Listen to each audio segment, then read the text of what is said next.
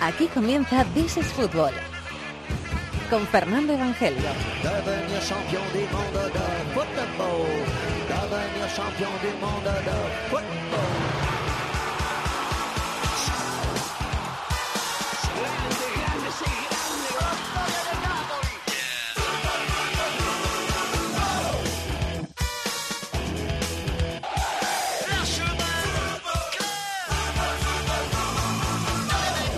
Tal? Bienvenidos al Rincón del Fútbol Internacional en la cadena COPE. This is Fútbol capítulo, esta semana sí, 290. Están terminando las ligas, está terminando la temporada en Europa antes de eh, prepararlo todo, antes de que el telón se alce en Cardiff el próximo sábado 3 de junio, final de Champions Real Madrid-Juve. Pero primero los campeonatos domésticos, que están acabando y eso va a centrar la atención del programa. Un programa esta semana This is Fútbol que se centra en entrevistas, unas cuantas, eh, con gente futbolera. Nos está esperando un campeón de la Premier, César Azpilicueta, defensa del Chelsea, uno de los mejores jugadores de la temporada en la liga inglesa. Nos está esperando también un entrenador con mucha historia en el fútbol español, que fue el que hizo debutar a Xavi Alonso, uno de los nuestros mejores jugadores, nuestros mejores centrocampistas, que se han retirado esta semana en la Bundesliga. Nos está esperando un jugador de la Lazio que hace unos días perdió la final de la Copa de Italia contra la Juve, próximo rival del Real Madrid, nos va a hablar de eso. Nos está esperando un campeón de la Liga belga, Diego Capel, ex sevillista, jugador del Anderlecht, y nos está esperando también un campeón de Europa sub-17, el capitán, el delantero del Barça, Abel Ruiz. Y también los finalistas del concurso, último concurso Cooligan aquí en This is Football, que se van a llevar una preciosa camiseta el que gane, claro, el que gane ese concurso Cooligan. Así que está todo listo aquí para vivir la pasión del fútbol internacional con Jaime García Antonio Bravo en la dirección técnica, Antonio Pérez del Chato en la producción. Aquí arranca el rincón del fútbol internacional en COPE que se llama This is Football.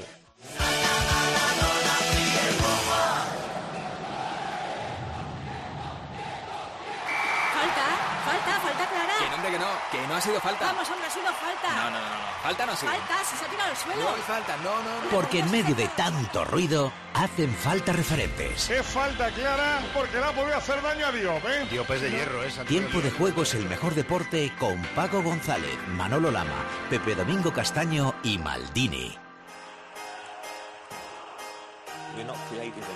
El rincón del fútbol internacional en COPE. This is Fútbol.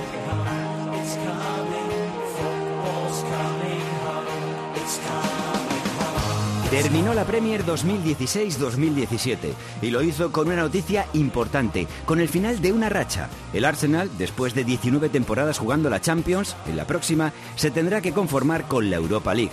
Ganó 3-1 al Everton, jugando mucho tiempo con 10, pero al golear el City al Watford por 0-5 y ganar el Liverpool 3-0 al Boro, el Arsenal se conforma con la quinta plaza. Le acompañará el Everton, que ha logrado un meritorio sexto puesto. Y ahora el United tendrá que ganar la Europa League para jugar también Champions. Si la pierde, repetirá competición.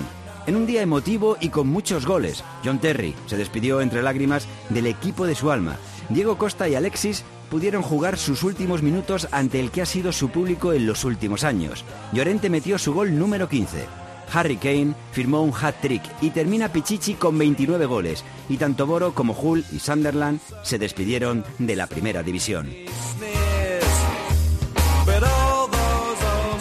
Terminó la Premier League 2016-2017. Chelsea campeón, eso ya se sabía. Tottenham segundo, eso ya se sabía. Eh, y descienden Hull, Middlesbrough y Sunderland, que también se sabía, como se sabía que el Everton va a jugar Europa League, pero faltaba por decidir la Champions. Han ganado los tres, los tres que se estaban jugando la Champions. El Manchester City 0-5 en campo del Watford, dos del Kun. El Liverpool 3-0, le costó, ¿eh? pero ganó 3-0 en la segunda parte al Boro, que ya no es de Caranca, al Middlesbrough que ya está descendido. Y el Arsenal ganó 3-1 al Everton con mucho tiempo, durante mucho tiempo, con 10 jugadores por expulsión de Koscielny. Pero como ganaron los tres, pues City tercero, Liverpool cuarto y el Arsenal se queda sin Champions. Quinto, el Everton a la Europa League y el Manchester United, si gana la Europa League, irá a Champions. Y si no, pues irá a Europa League otra vez. Así que terminó la Premier con la despedida, por ejemplo, de John Terry. Vamos hasta Movistar Plus con Maldini Plus. Hola Maldini, muy buenas, ¿cómo estás? Hola, ¿qué tal? Muy buenas, Fernando. Un final apasionante en Sí, cuanto a la sí. Champions. Lo demás estaba decidido, pero no, no nos defraudó la última jornada. No, no, final precioso. Mira, eh, estuve estuve ayer haciendo el partido del, del Málaga Real Madrid, que coronó el Madrid como campeón de Liga, y justo en el hotel pude ver el, en Movistar Fútbol el, el, el multipremier que hacemos con los cinco partidos más importantes. Bueno, había uno que no era tan importante como el del Chelsea o el del United, pero bueno, son dos grandes, quiero decir que los partidos ya no se jugaban nadie, nadie nada. Pero pude, pude ver los resúmenes amplios con los goles y la verdad es que fue una última jornada de Premier espectacular como ha sido todo el torneo. La verdad, y pensando eh, el Tottenham, fíjate, al final Tottenham y Arsenal, que son los dos rivales tan enconados del, del norte de Londres, al final la gran temporada del Tottenham es la que ha dejado fuera al Arsenal, porque digamos que es el equipo inesperado que se ha filtrado en, la Champions, ¿no? El Arsenal ha sido el gran damnificado de todo ello. Enseguida vamos a escuchar a un campeón de la Premier que nos está esperando, hablar en unos minutitos en This is Fútbol, pero hay que analizar.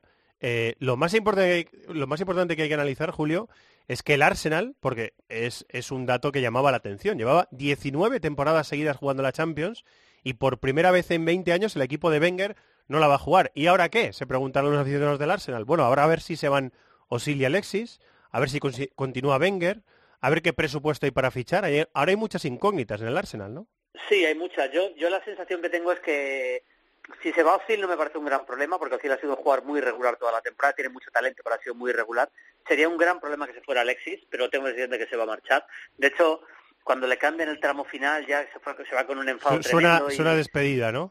Sí, También. yo creo que yo creo que se va a marchar Alexis porque tiene ofertas muy importantes. Va- es- es lo que están intentando es que no se vaya por lo menos al Manchester City, Claro. el Arsenal, sino que por lo menos deje la Premier para no reforzar a un rival, ¿no? Pero y, y Wenger creo que se va a quedar porque creo que tiene todavía la confianza del club, son muchos años y es verdad que aunque es una temporada, bueno, todavía puede puede ganar un título, pero es una temporada horrible eh, porque se ha quedado fuera de la Champions. Eh, yo creo que Wenger todavía tiene crédito en el club. Yo no lo termino de entender. Yo creo que es- el momento ideal para hacer el cambio, la verdad, sinceramente. Pero en cualquier caso puede tener todavía, el, el- el- digamos, la, la, la, la mínima opción, ¿no? Hay que tener en cuenta, Julio, que el, el- lo ha dicho el propio Wenger después del partido en, en declaraciones a la televisión, a la televisión inglesa, que el, el ambiente no era el mejor, era bastante hostil, el ambiente en contra del entrenador, él mismo lo interpretaba, o sea que eso, eso tampoco le va a ayudar a Wenger ahora. No, no le va a ayudar, no le va a ayudar, no le va a ayudar de ninguna manera, pero sí lo hemos visto ya, pero ya la temporada pasada hubo algunas, Es verdad. algunas voces en contra de Wenger. Es cierto. Y, y eso también, es verdad que, por ejemplo, año tras año son 19 años jugando la Champions, ¿eh? que eso me parece que tiene un gran mérito. Estaba, mientras escuchaba el, eh, lo que hemos puesto antes, de, de esa voz en off que nos hablaba de todo lo que había pasado. Sí, la crónica de la, de la Eh, jornada. estaba sí. pensando estaba pensando una cosa y es que yo no recuerdo al Arsenal jugar en Europa League fíjate lo que te digo es decir que o ha quedado fuera yo no sé si tú, tú te acuerdas yo, recu- Yo no, no. recuerdo ver al Arsenal en Europa League pero Yo hace no. tantos años Yo no. y es porque o quedaba cuarto en la fase de grupos o por lo menos pasaba a octavos que ha pasado prácticamente siempre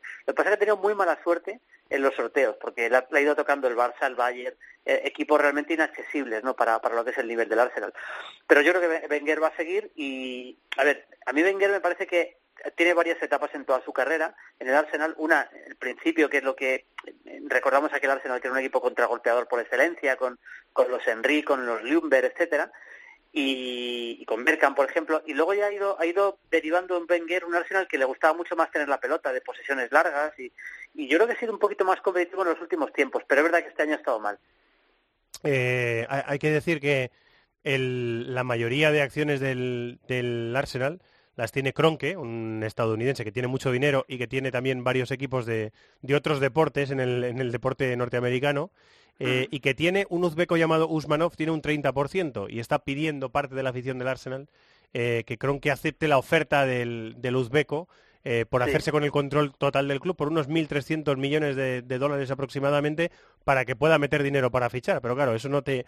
Una gran inversión tampoco te garantiza nada. No, no, no, no, no, no, porque puedes fichar y fichar mal. ¿no? Yo creo que la gran inversión no, no, no, no garantiza éxito, ni mucho menos. Lo hemos visto en muchos equipos. Es, es una cuestión de saber fichar. ¿no? No de, o sea, por ejemplo, el Manchester United es, es el ejemplo claro de equipo que ficha mucho, pero no ficha bien, porque sigue, teni- sigue teniendo carencias claras en la en la en la plantilla y de hecho bueno no, no vamos a hablar del United pero de hecho el United salvo que si gana la final de Europa League le va a salvar la temporada pero si no el equipo se, va, se ha quedado muy lejos de jugar la Champions en la Liga o sea que ha sido también una temporada de desastre a mí me gusta el Arsenal yo te digo sinceramente que me gusta el Arsenal me gusta el, el concepto futbolístico que tiene el Arsenal me gusta que es un equipo que le gusta mucho el balón a mí me divierte mucho el Arsenal pero reconozco y reconozco que muchas veces no es un equipo todo lo competitivo que debería ser a este nivel, la verdad. Bueno, el futuro, a ver qué depara el futuro a corto plazo del Arsenal, lo, lo contaremos. Eh, ¿qué, ¿qué, supone volver a ver eh, a bueno, Anfield acogiendo al, un partido de previa de, de, Champions, Julio? Supone todo. Yo espero que pase la previa. Bueno, igual le toca al Sevilla. Espero, espero que no. No, el pero... Sevilla no le puede tocar. El Sevilla ah, no le puede tocar porque los dos son, son cabeza de serie. Ah, pues, pues sí. mira, pues, entonces, entonces, ideal. Lo, lo porque... comentaban compañeros ingleses esta tarde, sí. Ajá, pues pues ideal porque entonces yo creo que, que, que tiene muchas más opciones de pasar. Yo espero que pase realmente. Liverpool es uno de los grandes de Europa y es, es uno de los equipos más laureados de la historia del fútbol y creo que merece la Champions. Tanto el Liverpool merece jugar la Champions como la Champions merece que la juegue, que la juegue el Liverpool. Igual que te digo de, de Wenger, a mí, a mí me parece Klopp mejor técnico todavía. Creo que Klopp ha hecho, ha hecho una buena temporada. Se puede exigir un poquito más, porque, porque, porque creo sinceramente que la plantilla de Liverpool está muy por debajo del nivel de otras plantillas. La del Chelsea, que la del Manchester City, por ejemplo, incluso que la del Manchester United, si analizamos en profundidad, creo, creo que no está al, al mismo nivel. Uh -huh. Y aún así Klopp eh, ha metido al equipo cuarto y creo que tiene mucho mérito. Ha hecho muy buenos partidos, pero también ha, sido, ha tenido cierta irregularidad. Yo creo que al final... Se le han atragantado algunos partidos también sí. en Anfield, ¿eh? Sí, yo creo que entre Liverpool y Arsenal eh, al final se ha llevado a la cuarta plaza el menos el, el, el menos irregular. El menos irregular, sí, sí. Porque los dos han sido bastante irregulares, la sí, verdad. Señor. Pero yo creo que, que, creo que la Champions merecía que volviera al Liverpool y, y, lo va a hacer, ¿no? Con, con una con un Coutinho que yo sigo pensando, hoy ha vuelto a hacer un gol, yo sigo pensando que es el jugador que tiene que tirar del Liverpool porque es el jugador que más talento tiene. Y creo que al final el fútbol es talento y, y Coutinho de talento va sobradísimo. Si lo retienen ya será un paso adelante eh, sí, yo para el que, Liverpool. Yo creo que lo van a retener porque jugando Champions yo creo que sí, un equipo de la, del potencial de Liverpool creo que, creo que Coutinho le va a retener, será le va a convencer. Un, un refuerzo importantísimo para el club de Anfield que la verdad es que mola tenerle en, en Champions, Hombre, esa es la verdad. Esa es, es la verdad. Es, es, es, magnífico. Y luego del City hay que hablar, ¿no? Que al final se ha metido tercero, que va directamente a la fase de grupos y que salva la temporada un poquito, digamos un poquito, porque a mí me parece que... Bueno, que objetivos temporada... mínimos, por decirlo así, ¿no? Objetivos sí, bueno, mínimos. Mínimos, mínimo. Guardiola está muy contento, comentaba, comentaba estos días que le, le, empieza a gustar mucho cómo está jugando su equipo, que, que lo ve con mucha con muchas opciones para la temporada que viene, que empieza que empieza a ver los automatismos que, que él espera. Ha terminado jugando los dos últimos partidos con Agüero y con Gabriel Jesús juntos, que eso es importante, veremos qué pasa con el curso, si sigue o no sigue, pero yo creo que la temporada no ha sido buena, vamos, para, para el equipo de Guardiola. Yo creo que objetivos mínimos y para mí aprobado raspadísimo si es que le, si es que se le puede aprobar, porque con esta plantilla y ojo, eh, porque el City es uno de los equipos que más se tiene que reforzar y sí, creo que más se va a reforzar en, en, el mercado de invierno, va a reforzarse más. Yo creo que con, con centrocampistas, yo creo que con algún central más también y probablemente laterales, con laterales, laterales, laterales, laterales. Y vamos a ver si un portero también, vamos a ver si un portero. Y veremos, sí, sí, veremos algún portero también. Hay una oferta por Donnarumma, el, el gran portero del Milan, el joven portero del Milan, y es una posibilidad también. Pero yo creo que Guardiola ha tenido una mala suerte, eso sí, con, yo creo que él tenía claro que iba a ser Gundogan su, su medio centro, porque le estaba preparando para eso y al final se lesiona en el peor momento de la temporada y se queda sin medio centro, acaba jugando Touré, tiene que poner ahí a, a, a Fernandinho como de medio centro posicional, que creo que no es su posición, y al final eso le ha perjudicado bastante al, al Manchester City. Hablaremos de la Premier, del final de la Premier en Fiebre Maldini esta semana, ¿no? Hombre, claro, hablaremos eh, del final de la Premier. Tenemos un vídeo precioso, pero precioso, yo creo que te va a encantar, de, del Tottenham, porque está, eh, eh, hemos vivido varias cosas en esta Premier, entre, entre otras la despedida de Wayne Hart Lane, sí, lógicamente, sí, una temporada sí, eh, histórica, por cierto, lo de Harry Kane ha sido impresionante con siete goles en los dos últimos partidos, sí, una barbaridad. 29 goles pero, en total. Sí, sí, pero eh, digo que un, un vídeo muy bonito que repasa la historia de White Hart Lane, con momentos míticos de los años 50, 60, 70, 80, la primera Copa de la UEFA que la gana el Tottenham, por cierto, en el año 72. Eh, bueno, eh, va a ser muy bonito. Y luego imágenes de, de todas las viejas glorias que el, otro día, en el último partido en casa, estuvieron ante el Manchester United. Fue ese partido, estuvieron en White Hart Lane. Como desfila, vamos a hablar de todas.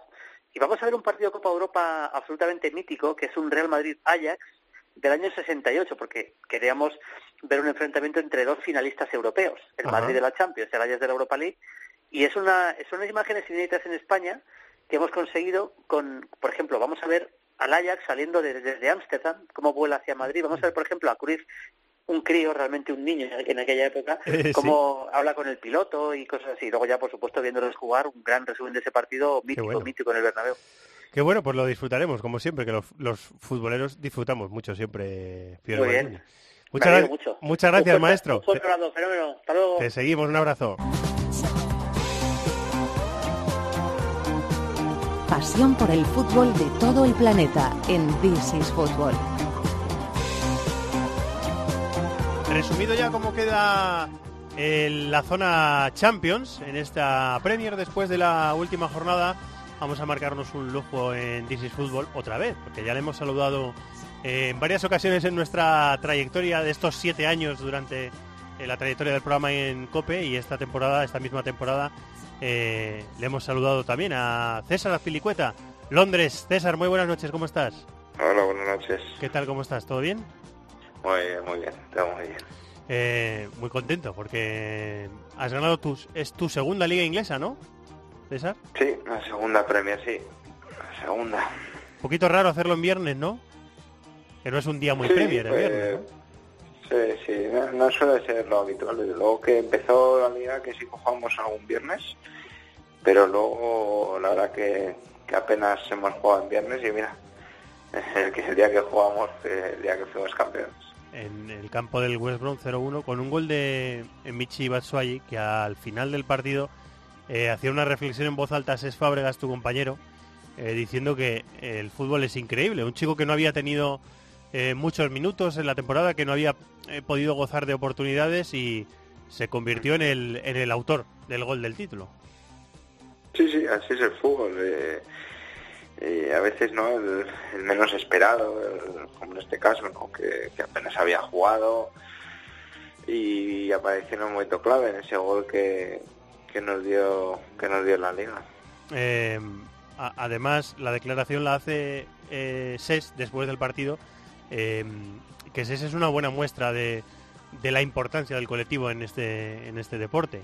Él no ha sido titular indiscutible con el, con el equipo y ha sido una pieza importante en el, en el equipo. ¿Cómo lo ha llevado eh, durante esta temporada?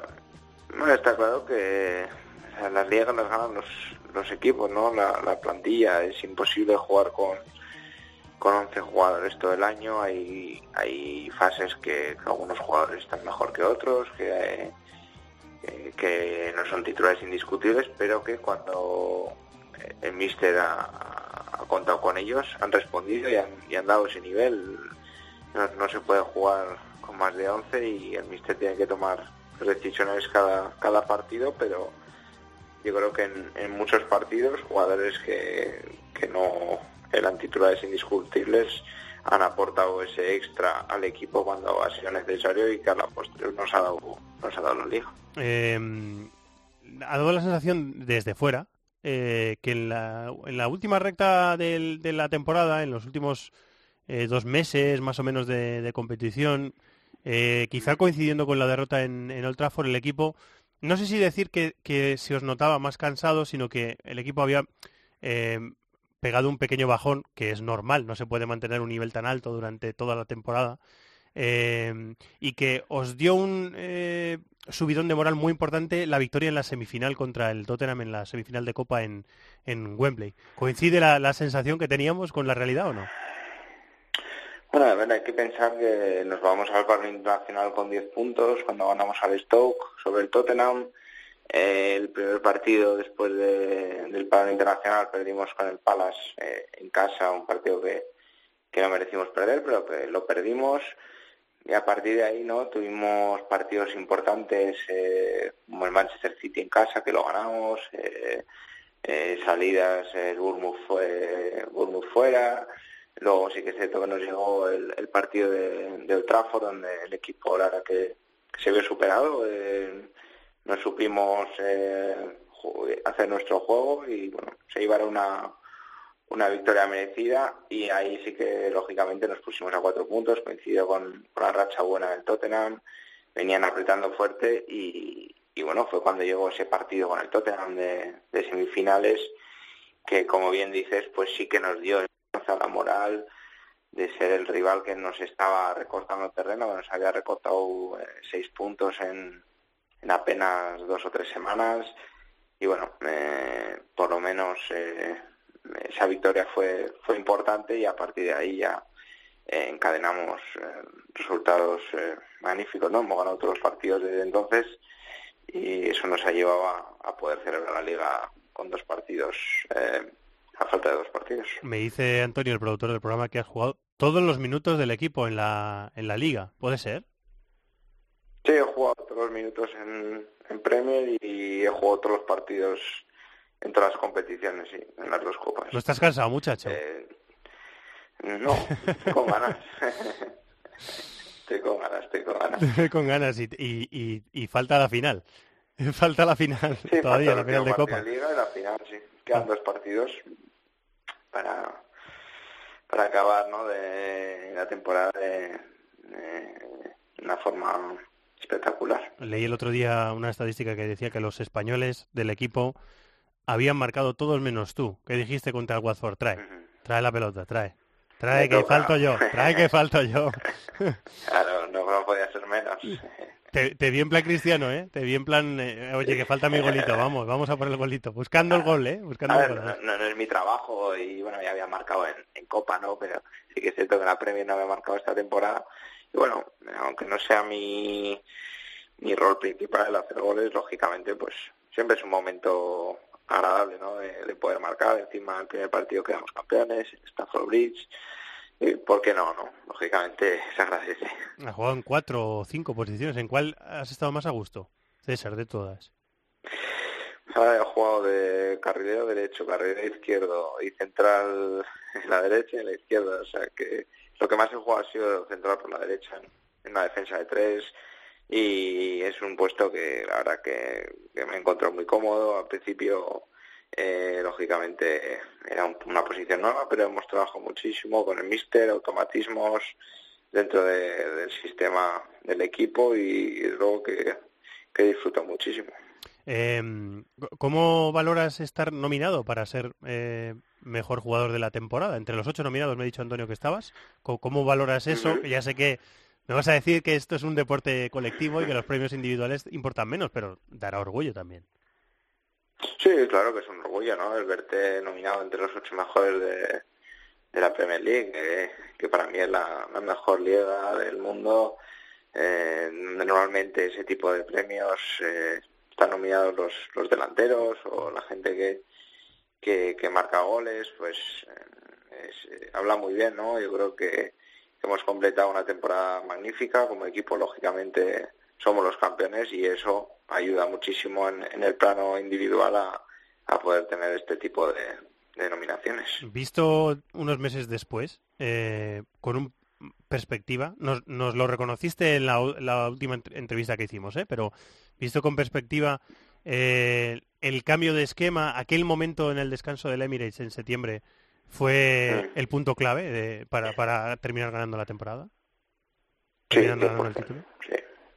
Sí, eso que fue un, un- una noche dura, me refiero después del partido, eh, una semana dura, hasta que llegó ese partido de Hull City que, que lo esperábamos con ganas.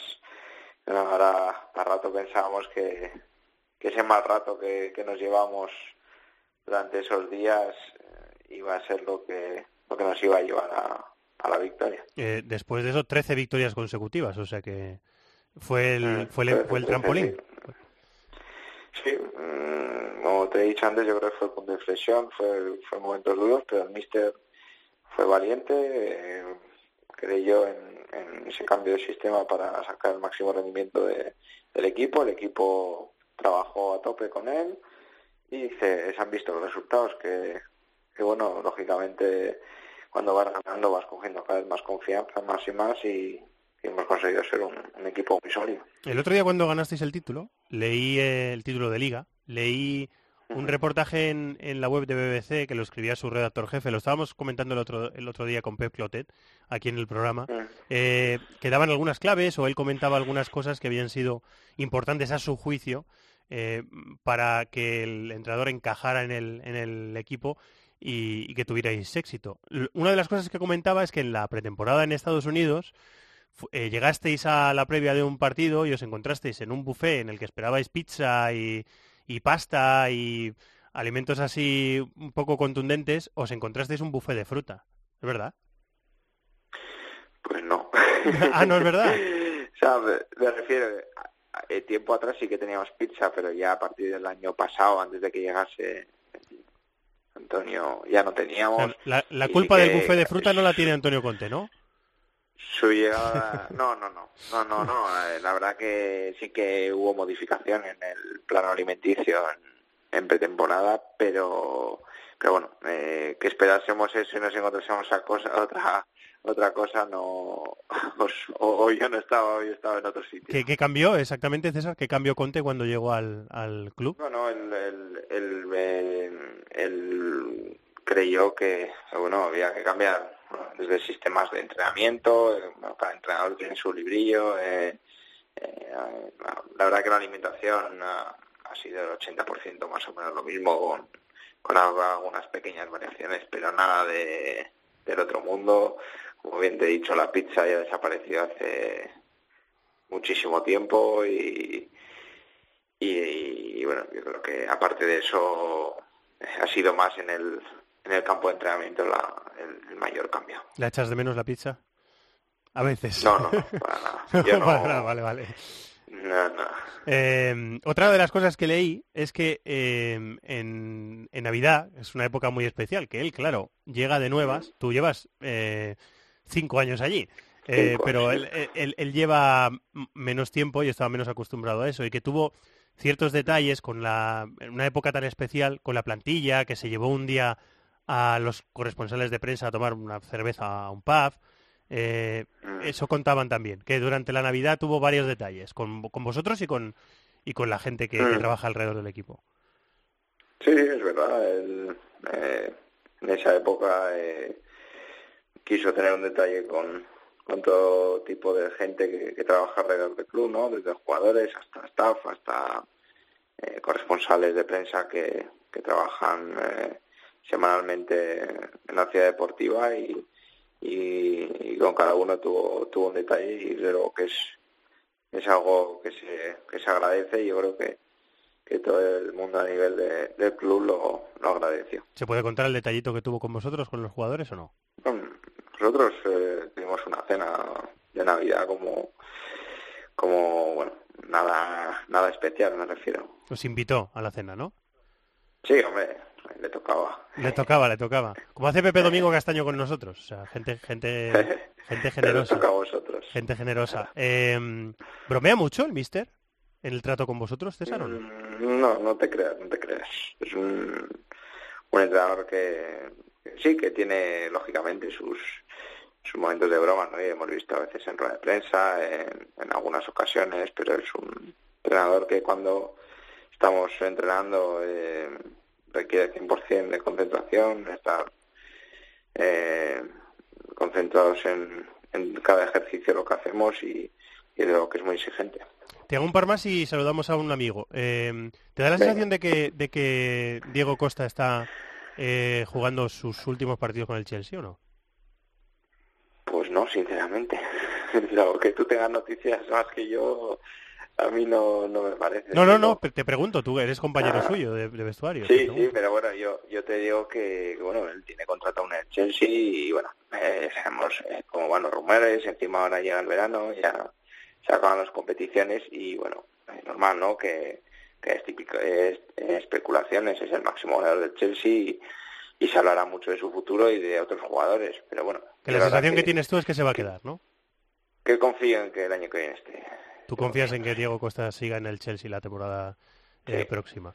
Eh, bueno, es una declaración de intenciones. De todas formas, el, el equipo, eh, te iba a decir, vuelve a la Champions. Eh, será una ilusión también volver a jugar una competición que, que os hace especial ilusión, ¿no? Sí, sí, este año la verdad que bueno, es el primer año que nos hemos quedado fuera de Champions. Pero bueno, eh, sabemos que, es la competición de máximo prestigio a nivel europeo y queremos volver de, y hacerlo bien, ¿no? Yo creo que, que el equipo tiene que ir a más y, hacer un buen papel en, la próxima en la próxima Champions. Eh, bueno, se lo he comentado antes, antes de empezar la entrevista a César, que siempre es muy amable con nosotros y que nosotros se lo agradecemos mucho. Este programa lleva, llevamos como 290, ¿no, Antonio? 291 por ahí programas hechos ya. Eh, pero en el primero, en el primer programa que hicimos en This is Football, César Azpilicueta estaba jugando en el Olympique de Marsella y fue nuestro primer invitado. Bueno, ¿ya sabes hacer bullabesas o no? ¿Qué es eso? Cocinas, coño, ¿tú no sabes lo que es una bullabesa, amigo? No, yo no sé. El plato cumbre de la cocina marsellesa. La sopa esa con todos los bichos del ¿Qué, mar. qué lleva eso? ¿Qué lleva eso, Tomás? Todo el mar. Todo el mar, todo el mar metido en un plato. Todo ¿no? el mar metido en un plato. ¿No te has llevado a comer eso? No me han llevado, no me sacan mucho por ahí. Tomás Guas, Barcelona. Me está entrando un hambre, queridos.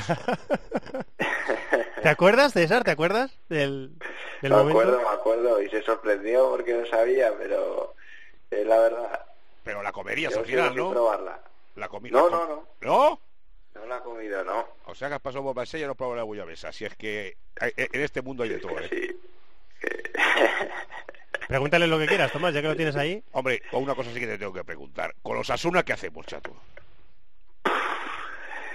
Pues no sé, desde luego que bueno, ha sido una temporada bastante mala y bueno, desde luego que el año que viene tener las cosas claras, seguro que van a salir gente de la cantera, hacer un, un equipo que engancha a la afición de nuevo, que yo creo que, que han estado ahí con ellos a las duras y a las maduras y, y ojalá que, que podamos recuperar esos momentos bonitos ¿no? que, que hemos vivido en la historia del club.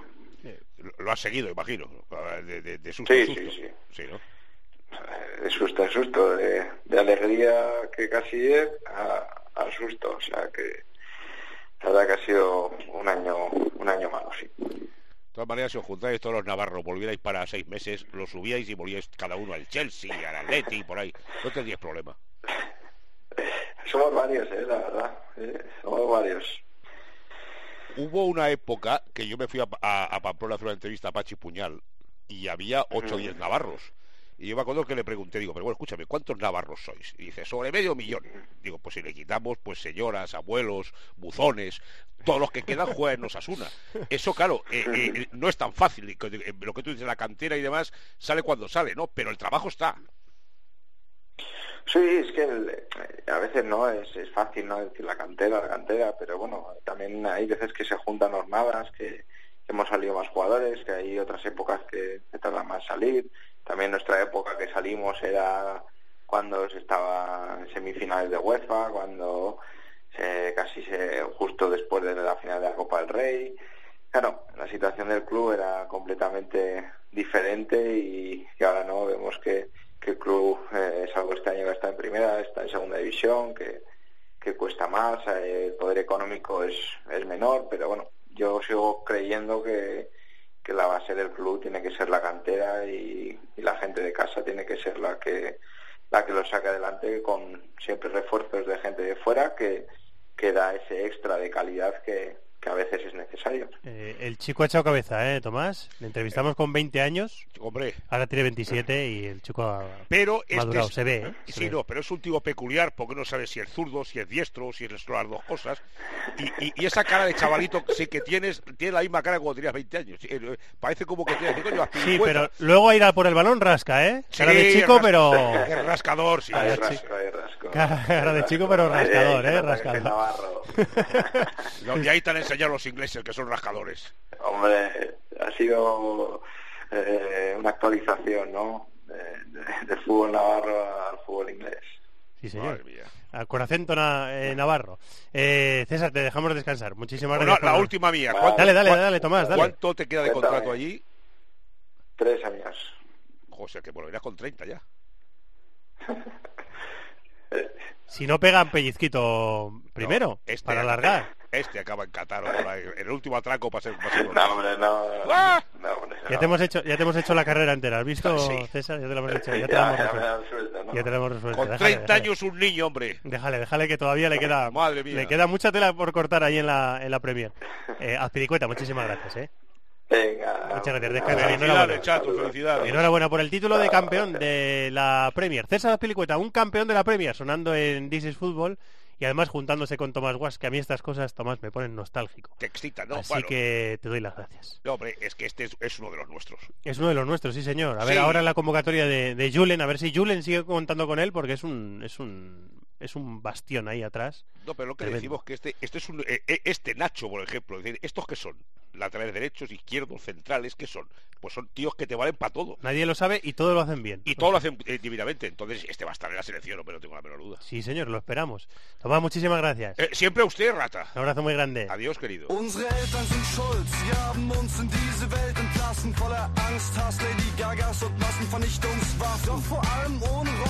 Terminó la liga en Alemania y sirvió para decir adiós a dos jugadores que han sido ejemplo de profesionalidad y mentalidad ganadora en los últimos años, como Lam y Xavi Alonso, que se despidieron en el Bayer 4 Friburgo 1 de la práctica del fútbol profesional. El Leipzig terminó segundo con un empate a dos en Frankfurt. El Dortmund jugará Champion tras ganar 4-3 al Bremen, mientras que el Hoffenheim disfrutará de una histórica previa como premio a su buen trabajo durante todo el año. Colonia y irán a Europa League y el séptimo, el Friburgo, tendrá que esperar que el Eintracht pierda la final de Copa para ir. Por abajo, el Hamburgo se salvó con un gol en el último minuto y manda al Wolfsburgo, su rival, a una eliminatoria de permanencia contra el Eintracht de Braunschweig. El Ingolstadt y el Dagstag se van a segunda división.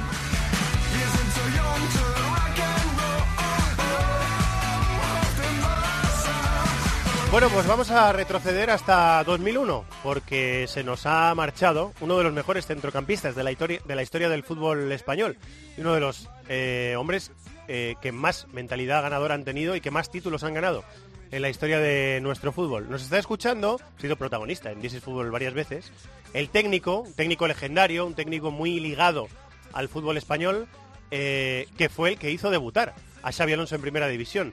John Benjamín Tosa, hola John, muy buenas, ¿cómo estás? Muy bien, gracias, buenas tardes. ¿Qué tal, todo bien? Todo en orden, sí. ¿Dónde estás, en San Sebastián? ¿Estás viviendo, John? No, estoy en Mallorca ahora mismo. No es mal sitio tampoco, ¿eh? No, no, ya conozco los sitios buenos, San Sebastián, Mallorca.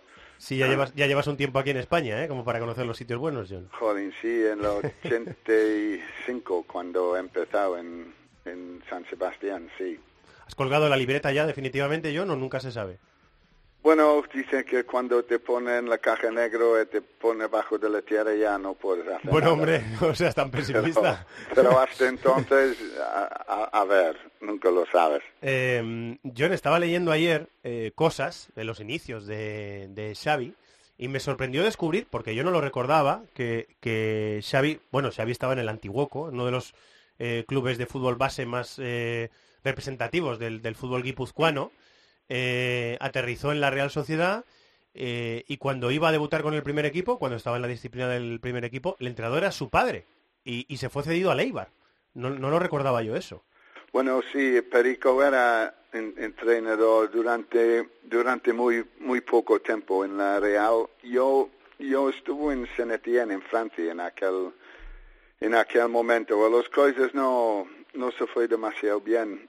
Eh, desafortunadamente para Perico, eh, Xavi estaba en Eibar en segunda división y venía Luis Uranga, el presidente de la Real, me, fi- me fichó por la Real Sociedad y, y yo quería todos los jóvenes eh, a mi disposición entrenando conmigo durante la semana. Era otro que se llama José Llorente también que estaba jugando fuera y quería los dos conmigo hasta el jueves em, entrenando con el primer equipo y luego pues ya veremos qué pasa. Y, y Xavi venía desde Eibar y debutado, creo que era en Santander, debutado conmigo con la Real y Yo tengo que en el derby con el Athletic, ¿eh? no sé si lo tengo equivocado, eh, John, que perdisteis 0-2, es el dato que yo tenía.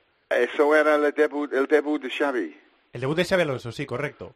Pues puede ser, no sé, de, de titular o algo, pero yo me acuerdo que, que él y Josebo Llorente, los dos, em, que estaba cedido en el Eibar, venía a, a jugar a jugar en la Real conmigo cuando volvió de Saint-Étienne.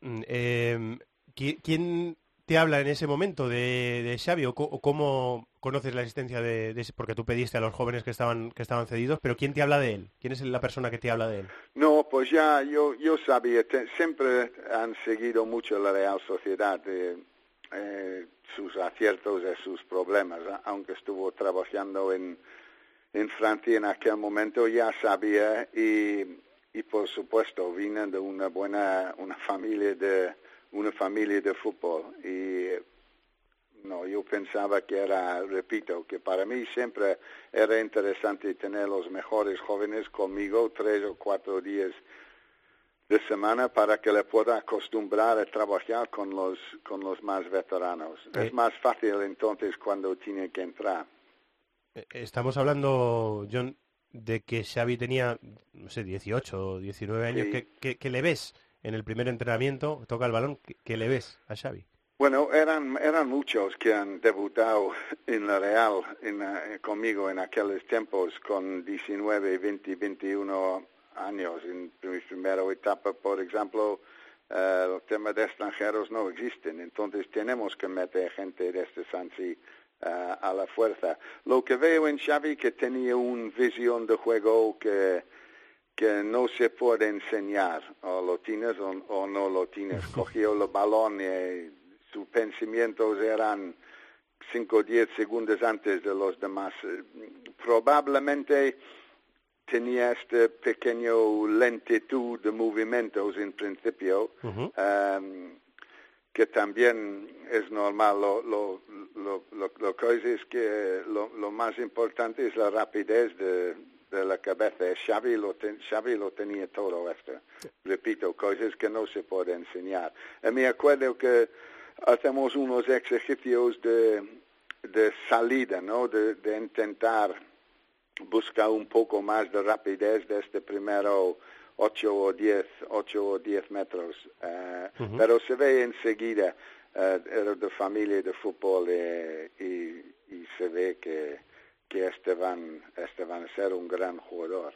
Ese desplazamiento de 30, 40 metros, cambio de orientación, ¿ya lo tenía? ¿Ya tenía esa calidad Siempre, para...? de siempre coger un balón tipo interior derecha o lo que sea, el, viejo puesto número 4 e enseguida giró el balón ahí por el extremo izquierdo con un eh, con un acierto muy muy alto y y repito que tenemos tenemos varias cosas en común Real Sociedad el Liverpool el Real Madrid ¿Es verdad? Eh, sí sí entonces me, me siento muy muy identificado con eh, con Xavi por su carrera también sí Eh, ¿qué- ¿Qué etiquetas en, en lo positivo? eh?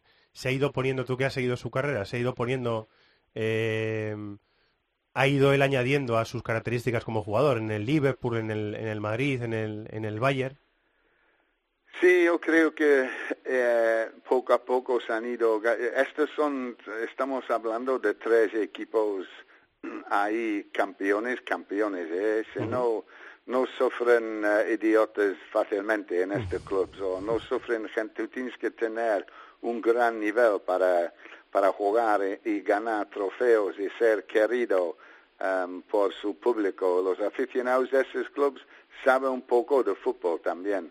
Han visto grandes equipos durante años y años y, el cariño que, que Xavi tiene en estas tres ciudades de Madrid, de Liverpool y de Múnich es, es un es testimonio de- del tipo de persona y jugador eh, que es. Y yo veo, es muy difícil de mirar a un jugador y, y pensar, este será un gran jugador, otro será un, eh, perdone, un gran entrenador, perdone. Pero yo, yo lo miro a este Xavi y veo, sí, sí, este Tú, tú lo eh, ves dirigiendo equipos, ¿no? Dentro de un tiempo. Yo lo veo, sí, sí, yo creo que sí. Eh, que lo tiene en la cabeza, ¿no? Eso lo tiene en la cabeza Xavi, ¿no? Bueno, es que sí, es un, tiene una inteligencia eh, innato, eh, repito, a mí no me extraña si, si después de su gran carrera como futbolista, eh, todos los entrenadores necesitamos un poco de suerte, sobre todo en, en el inicio, pero a mí no me sorprendió nada si Xavi termina siendo un gran entrenador. Esa mentalidad ganadora, esa voracidad, ese hambre por ganar, ¿ya lo tenía? Cuando tenía 18 años, Xavi Alonso.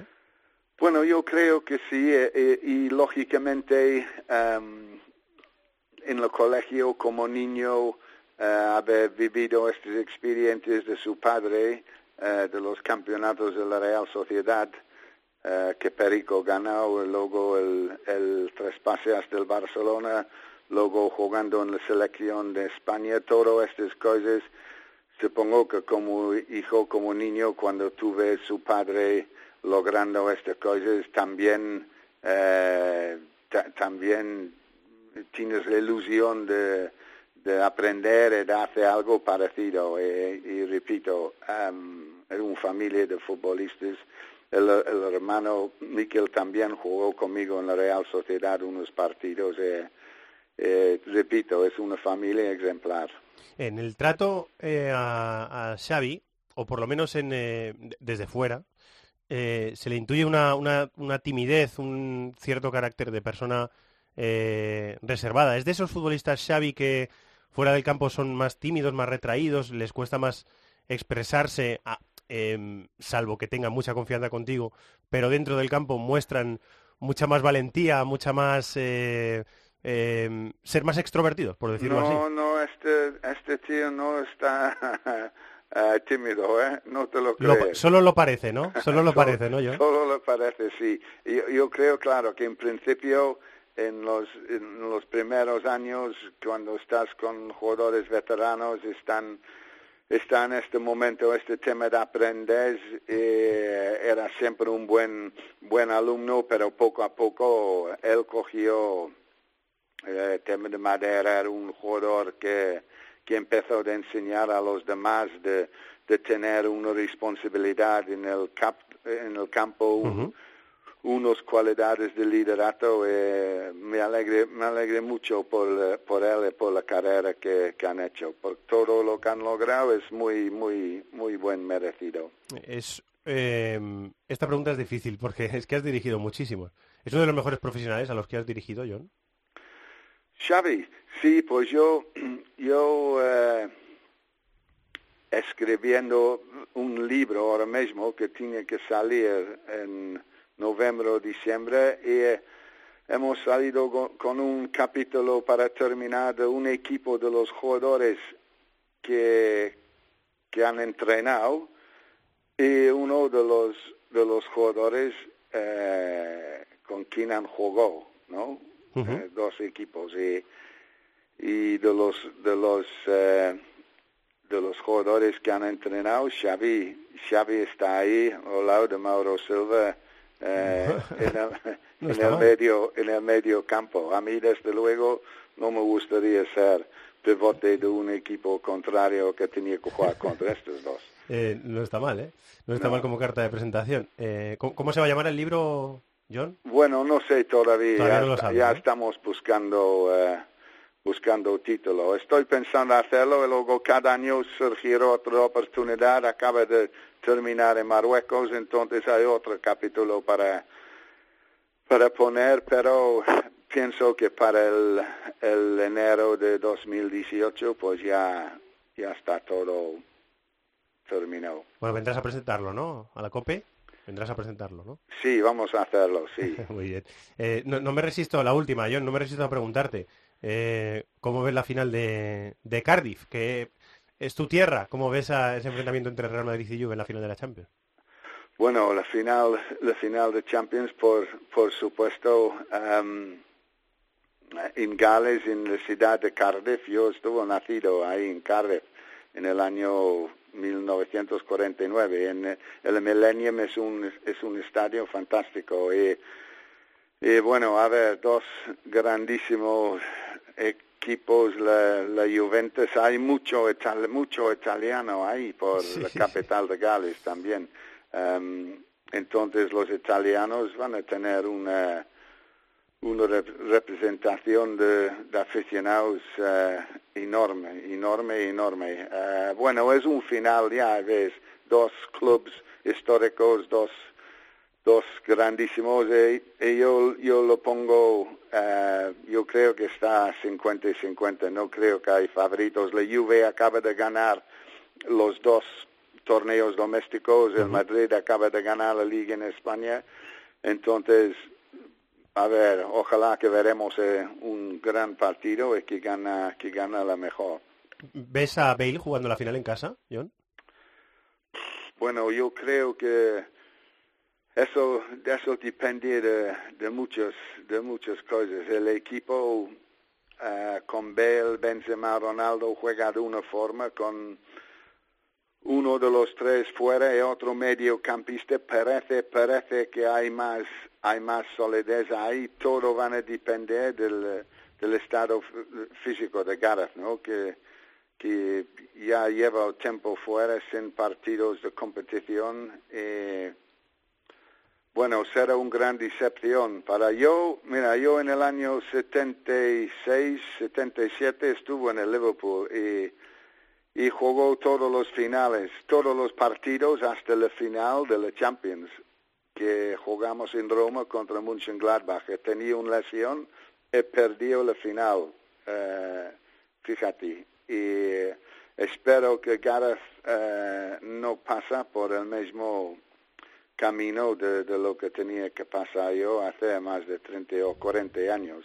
Bueno, Ojalá que veremos en el terreno de juego. A ver si la historia se repite o no, lo contaremos y lo viviremos aquí en directo en, en tiempo de juego en COPE. Creo que los eh, oyentes de este programa, John, van a estar de acuerdo en que cada vez que apareces por aquí eh, nos enseñas bastante de fútbol. Es un lujo, la verdad, escucharte así, que te lo agradezco mucho. Eh, que siga bien la vida en, en Mallorca y cuando vengas por Madrid, haznos una visitilla, ¿vale? Ok, muchísimas gracias. Muchas gracias, John. Un Vale, abrazo muy grande. Adiós, Eh, Dios. el hombre que hizo debutar a Xavi Alonso en Primera División, John Benjamin Tosak, hablando del centrocampista que se ha retirado este fin de semana en la Bundesliga.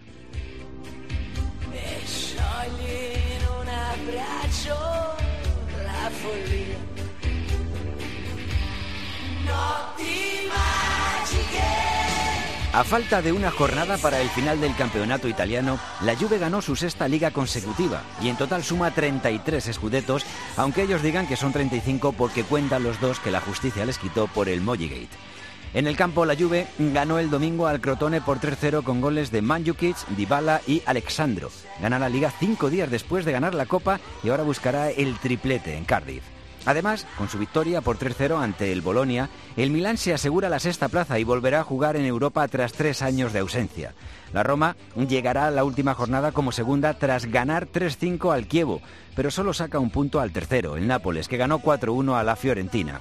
La Lazio llega cuarta a la última jornada, con el Atalanta a un punto y ambos jugarán Europa League de forma directa.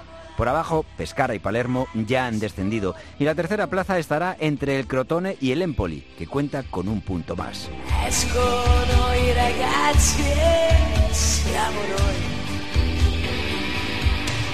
Así que ya tenemos campeón en el eh, calcio italiano, en la liga italiana, que es la Juve, por sexta temporada consecutiva, su título número 33. Lo ha ganado este fin de semana, como decía la crónica de nuestro compañero Roberto Pablo, 3-0 en casa contra el Crotone. Y a celebrar y ahora a esperar la final de Cardiff, en la que va a intentar el triplete. Hace unos días, eh, ese triplete, ese intento de triplete de la Juve, comenzó con la final de Copa contra la Lazio en el Olímpico de Roma. Y nos está escuchando un futbolista español del equipo Laziale, del equipo de Simone Inzaghi. Hola Luis Alberto, muy buenas, ¿cómo estás? Hola, muy buena. ¿Qué tal? ¿Todo bien? Sí, todo bien, todo bien por aquí. Eh, terminando la liga, queda una jornadita. eh, bueno, en, en una buena posición, ¿no? Porque para la Lazio ser cuarto, ser quinto, todavía no se sabe. Pero clasificatoria para clasificada ya para, para jugar la Europa League es una un balance de buena temporada, ¿no, Luis Alberto? Sí, eh, bueno, ahora nos queda un partido complicado para terminar cuarto con el Crotone que se está jugando el descenso y la verdad que ha sido un año un año muy bueno para, el club en el que hemos hecho las cosas bastante bien, en la final de Copa ante la Juve y bueno, eh, volvemos a volver la Lazio a Europa y, y a ver y a ver qué nos depara el año que viene. ¿no? Eh, tú llegas al club después de haber estado una temporada cedido en el Málaga, otra temporada cedido en el Deportivo de La Coruña, haber jugado en Coruña, haber marcado unos cuantos goles. Eh, llegas a la Lazio, ¿cómo, ¿cómo es tu balance de la, temporada? Nos hubiera gustado jugar un poquito más, ¿no? Por lo menos. Sí, bueno, fue después de un verano complicado en el que el Liverpool no puso las cosas fáciles para, salir, ¿no? Eh, al final llegué aquí el 1 de septiembre, eh, llegué a última hora, eh, la verdad que no estaba muy de forma tampoco, eh, los principios fue, fue súper complicado porque yo no entendía un poco la dinámica de aquí, el calcio y, y bueno, pero sí es verdad que, que después de enero pues acá las cosas bastante mejores, eh, he entendido un poco todo más y, y la verdad que para mí el final de temporada está individualmente está siendo bueno porque estoy terminando jugando y al final pues, pues bueno, esperamos que, que el año que viene se comience a 100% desde el principio y poder jugar lo esperado. Porque tú tienes contrato con la Lazio, Luis Alberto, ¿ahora ¿hasta cuándo? ¿Hasta cuándo tienes contrato? Ah, firmé cinco años hasta 2021. O sea que tienes contrato con ellos durante unas cuantas temporadas más. Tu idea es intentar quedarte ahí e intentar ase- asentarte en el, el- en el equipo con Izagui, ¿no? Sí, mi idea ahora que ya lo he conseguido que convencer un poco a todos, eh, después de trabajar muchísimas cosas más, eh, ahora ya el año que viene espero empezar jugando y, y tener esa continuidad que, busco. Eh, después de del partido de la final de, de Roma el otro día contra la Juve, que perdisteis eh, 2-0, tú jugaste 20 minutitos, entraste en la segunda parte. Después de ese partido todo el mundo eh, está coincidiendo en que la Juve es un equipo muy sólido, muy difícil de, de vencer, pero la primera oportunidad es vuestra. Ese remate de Keita al palo igual hubiera podido cambiar un poco las cosas, ¿no? Sí, la verdad que, bueno, es verdad que tuvimos esa ocasión en la primera parte, la única que tuvimos, pero sí es verdad que, que ellos es un equipo que, defensivamente es muy fuerte, está muy bien trabajado, eh, en los 11 y la verdad que, que es un equipo complicado de hacerle gol, ¿no? A ver cómo se le da la final de Champions Madrid, pero va a ser un partido muy complicado para ellos. Eh, ¿Te da la sensación, eh, Luis, de que el Madrid tiene mejores individualidades y que la Juve a lo mejor quizás sea mejor equipo? ¿Podríamos resumirle un poco así? Bueno, eh, diría que, que la Juve también tiene muchas individualidades muy buenas como Dybala o eh, Higuaín y Daniel Alves crea muchísimo peligro. Creo que Daniel Alves ahora mismo además está en un momento de forma que, que es estupendo, pero sí es verdad que también el Madrid tiene un, un enorme equipo. Yo diría que el Madrid ahora mismo es el mejor equipo del mundo, ¿no? Va a ser un partido muy disputado, eso mm, pienso yo. En el fútbol puede pasar cualquier cosa. Y yo también veo favorito a Real Madrid, ¿no? Pero sí te digo que, que va a ser un partido muy, muy complicado. Eh, es un equipo que a lo mejor podemos decir que eh, con mucho espacio a la espalda de su defensa, cuando tiene que retroceder mucho con transiciones del rival, así es como sufre un poquito más o, o, no, o este o estos su- sufrir sufren poco. No, sí, sí que sí contra el Madrid no creo que salgan muchísimo apretar arriba porque sabe que a la espalda puede, pueden sufrir mucho, ¿no?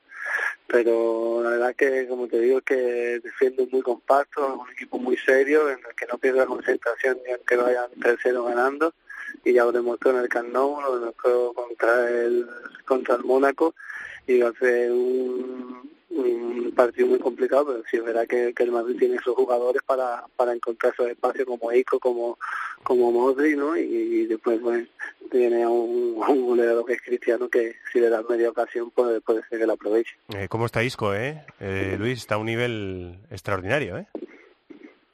Sí, bueno, de Ico no me sorprende, ¿no? Verdad que lo he visto jugar desde, desde pequeño y... Tú le conoces, ¿no? Desde hace mucho tiempo. Le, conoces desde hace mucho, ¿no? Sí, muy coincidido en las categorías inferiores, ¿no? Y, y de, de muchos torneos también en la selección. Y, y con un fenómeno, eso se sabía y la verdad que yo me alegro por él porque como persona también es un chaval de 10. M- Me hablabas de, de Dybala. ¿En qué nivel eh, pondrías tú a, a Dybala? Porque mm, eh, está claro que Cristiano y Messi están a un nivel aparte, eso está clarísimo. Después podrían venir eh, jugadores como Neymar o Griezmann. Eh, eh, ¿Tú a qué nivel sitúas a, a, a Dybala ahora mismo? Que es, es el líder de la Juve en lo ofensivo, ¿no? Creo que, que Dybala, eh, a partir de este año creo que es cuando empezaron a nivel mundial, de, pienso que va a estar entre los cinco o seis mejores del mundo, ¿no? Creo que es un jugador que, que lee muy bien los, los espacios, siempre sabe dónde estar colocado para estar solo, para, para manejar eh, el tiempo del juego y la verdad que, que a mí me ha sorprendido muchísimo porque no lo conocía mucho, he escuchado mucho hablar de él, pero este año que he seguido más eh, el fútbol italiano, cada vez que lo veo jugar me parece un jugador fantástico y creo que, que va a dar muchas alegrías donde esté. Cuando entraste al campo y viste a eh, Mandzukic eh, pegado al lateral defendiendo casi en su área, eh, bueno, ya lo habrías visto por la tele, pero dijiste, este tío... Sí, no, no, lo vivimos sobre todo la primera vez que creo que, que, que empezó a jugar ahí, creo que fue contra nosotros allí en el segundo partido de liga. Ah, sí. en, en su campo. Creo que fue de los primeros partidos con Mansuki, creo, en la izquierda, y, y ya nos sorprendió allí. Y después pues, pues lo la verdad que, ese sistema le está dando mucho, muchas cosas, porque al final tiene a Manchuki, a, a Iguay y a Dybala en el campo, y él también de, de hacer cosas con Manchuki del trabajo que hace defensivo, ¿no? Eh, no, te voy a molestar mucho más, eh, Luis, muévete un poquito a ver si podemos mejorar un poquito esa comunicación, pero no, no te molesto mucho más. Simplemente un par de, de preguntas más. Preguntarte eh, también por el colombiano cuadrado, que contra vosotros el plan era el que el mismo que utilizaron contra eh, contra el Mónaco. Cuadrado está ahora mismo siendo reserva, menudo reserva, ¿no? Para la para la vendría bastante bien, ¿no? Sí, pero es lo que tiene la Juve. La Juve tiene una plantilla muy larga que tiene, creo que son 20 jugadores eh, que serían titulares en muchos clubes. Y al final, pues eso también te da te da esa frescura para final de temporada, que también lo que, que creo que ha manejado también, por ejemplo, muy bien Zidane este año, y eso pues, pues es lo que le está dando que, que estén a este nivel a esta altura de temporada. Eh, la BBC contra la BBC, ¿cómo ves a los eh, italianos? Lo tienen ya muy, muy muy asimilado todo, ¿no? Dónde tienen que jugar, cómo se tienen que repartir los espacios y las funciones, ya juegan de memoria, ¿no? Sí, eh, como te digo, es un equipo que, que he trabajado, creo que no habrá equipo que esté igual de trabajado que, que está la Juventus, ¿no? Y ellos saben muy bien lo que tienen que hacer cada uno y después, pues, las ayudas que tienen son monumentales, ¿no? Eh, ahora un poquito de veranito, iremos iremos a Jerez, ¿no? Unos días, por lo menos, ¿no? Sí, estaremos eh, como siempre entre el pueblo y, y Sevilla, ¿no? Estaremos siempre por allí y, y habrá después un poco de también de escapadas de viajes en familia. Sí, señor. Y, y después afrontar la, la temporada y ya con, con un reto europeo por delante. Eh, Luis, pues que disfrutes del, del veraneo en casa y, y después del arranque de, de temporada y seguimos en contacto. Muchas gracias por estar en DC Fútbol, ¿eh? Gracias a ustedes. Gracias Luis, un abrazo. Luis Alberto, ex jugador del Liverpool, ex jugador del Sevilla, del Barça B, del Málaga, del Deportivo y ahora en la Lazio se enfrentó y perdió hace unos días la final de la Copa de Italia contra la Juve y nos ha contado eh, cómo ha visto desde dentro del campo al próximo rival del Real Madrid en la final de la Champions.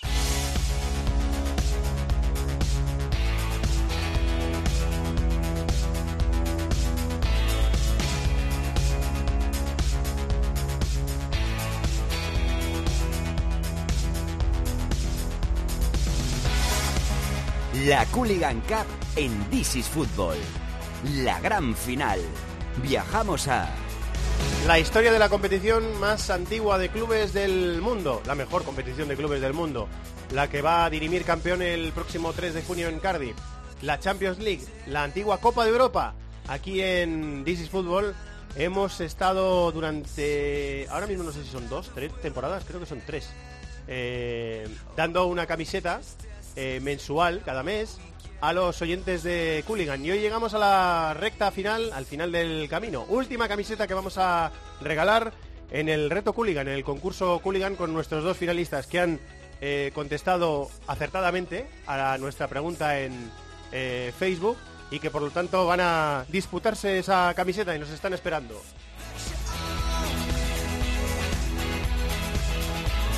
Hoy el señor juez de este concurso va a ser don Javier Pascual. Hola Javi, muy buenas. Hola Fernando, ¿qué tal? Muy buenas. Te ha explicado Alberto Arauz las eh, claves del concurso. Sí, más o menos. Espero no meter mucho la pata, ¿eh? No, Espero no meter, meter hombre, la si pata. empezamos así. No, hombre, no, seguro que no. Eh, bueno, los oyentes que van a participar, que van a disputar esa última camiseta de Cooligan aquí en This is Football, nos están escuchando. Son Joan Fuset. Hola Joan, muy buenas. Hola, buenas tardes. Bienvenido al concurso, bienvenido al programa. Gracias. Eh, ¿De dónde nos escuchas? ¿De dónde participas, Joan?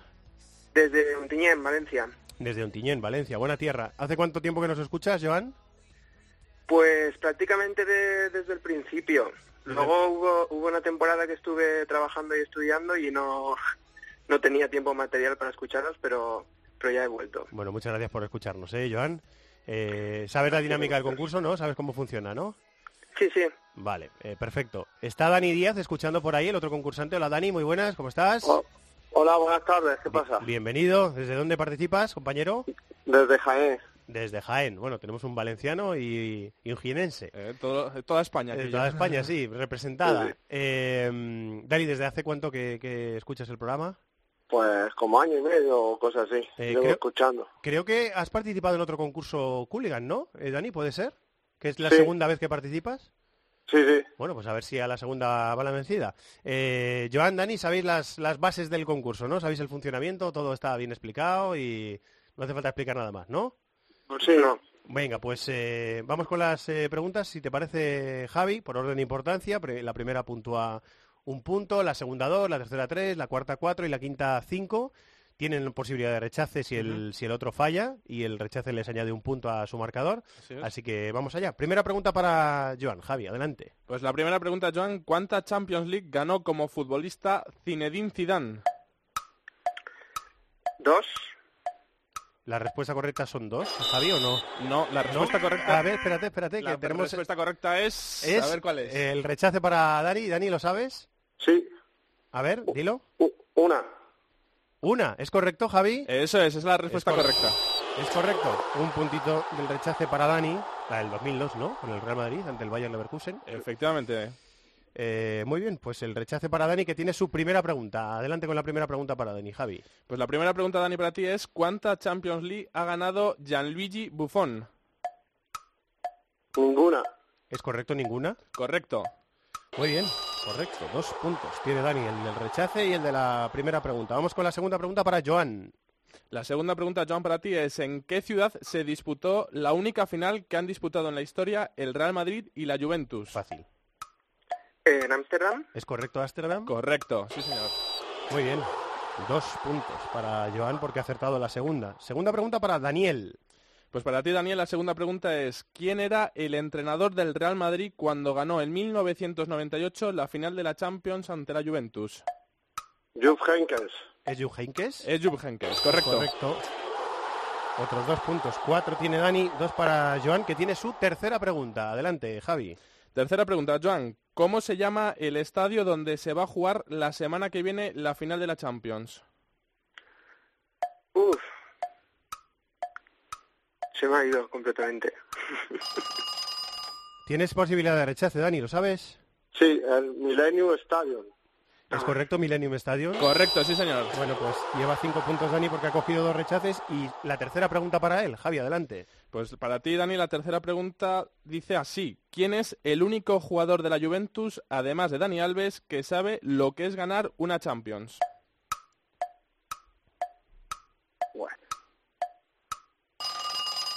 Eh, Joan, ¿lo sabes? Pues como no se llaman Jukic, ¿El Mandzukic? No es no es Mandzukic. Mandzukic. ¿Y quién es? Pues es Sami Khedira. Es Sami Khedira. Ah, es verdad. Es. Sami Khedira, claro. Cinco puntos para Dani, dos para Joan. Cuarta pregunta para Joan. Adelante, Javi. A ver, Joan, la cuarta pregunta. ¿Quién ha marcado el último gol del Real Madrid en una final de la Champions? eh, Ronaldo, ¿Es Ronaldo o no? No es Ronaldo. No es Ronaldo. ¿Quién es, Dani? ¿Lo sabes? Sergio Ramos. ¿Es Sergio Ramos? Es Sergio Ramos, precisamente. Correcto. Seis Ah, puntos para. Dani. Cuarta pregunta para Dani. Javi, adelante. Bueno, primero hay que recordar que Cristiano Ronaldo marcó, pero fue de, en la tanda de penaltis. Sergio Ramos fue en el tiempo legal el que último- marcó el último el gol que marcó el último gol, exacto, efectivamente. Bueno, la cuarta pregunta, Dani, ¿quién ha marcado el último gol de la Juventus en una final de la Champions? Morata. ¿Es correcto, Morata? Álvaro Morata, correcto. Bueno, pues Dani suma 10 puntos. Ha cogido tres rechaces. Y esta es la cuarta pregunta. Quinta pregunta y última para Joan. A ver, Joan, ¿cuántas Copas de Europa ha ganado la Juventus en su historia? dos, Correcto, sí señor, dos. Correcto. Siete puntos para Joan, que termina el concurso. Vamos, eh, bueno, si ahora no acierta Daniel, vamos con la quinta pregunta para, para él. A ver, Dani, la última pregunta. Contando la final del próximo 3 de julio, ¿a cuántas finales de Copa de Europa ha llegado el Real Madrid en su historia? 15. ¿Es, es correcto, 15? Correcto, sí señor, la niña bonita, 15. Muy bien, Dani termina el concurso con 15 puntos, Joan termina con 7. Joan, muchas gracias por participar. por Gracias a vosotros. Muchas gracias y un abrazo muy grande, ¿eh? Igualmente. Gracias, Joan. Igualmente. Dani, esta vez sí, esta vez sí. Vale. Enhorabuena, Gracias. ¿eh? Enhorabuena. ¿Puedo decir una cosa, Evangelio? Sí, claro, lo que quieras. Pues muchas gracias por el programa que haces, porque nos tiene aquí a todos los frikis del fútbol internacional toda la semana esperándote. Eh, muchas gracias a todos por escucharlos. Y Si vosotros- enhorabuena por, el, por este año que nos das de fútbol y darte las gracias por el programa que hiciste especial de Champions Navidad. De, de, De Premier, el de la Premier. Para mí ha sido el mejor del año, ¿eh? Bueno, pues muchísimas Lo digo gracias. de verdad. Muchas gracias, De Dani. Eh, enseguida te coge los datos Chato, el productor del, del programa, para eh, que se pongan en contacto contigo en la casa y mandarte esa camiseta. Enhorabuena, disfrútala, ¿eh, Dani? Muchas gracias. Vale, gracias.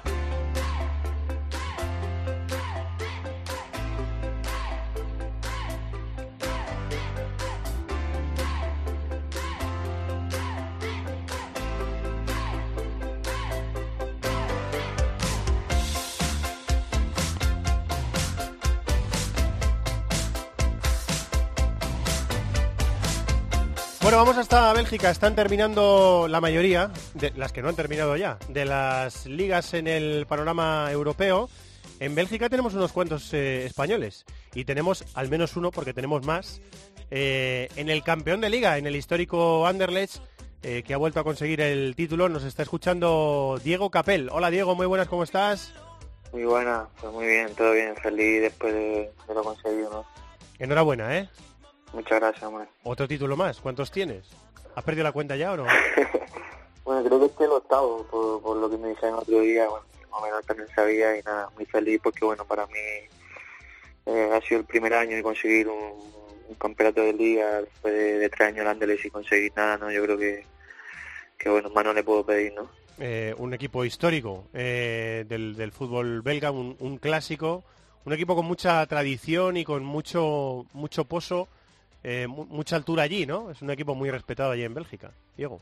La verdad que sí, yo siempre, siempre lo había escuchado, pero bueno, ahora que este año lo puedo vivir desde dentro, me ha sorprendido la dimensión que tiene el Anderlecht, no solo en Bélgica, sino que cuando hemos jugado en- por todos los campos en Europa, en la Europa League, pues también también me, me da cuenta de su grandeza y, y muy muy contento ¿no? de, de formar parte de este club y de haber conseguido pues un título que después de tres años pues se resistía y había ese hambre de, de ganar y, y feliz ¿no? de poder haber levantado este, este- esta copa tan importante, ¿no? Nosotros aprendemos eh, de los que siguen habitualmente todos los fines de semana la Liga Belga. Nuestro compañero Irati Prat habla muy bien, entre otras cosas, del, del ambiente del Constant Bandenstock, que eh, es, un, es un estadio ya clásico en Europa, ¿no?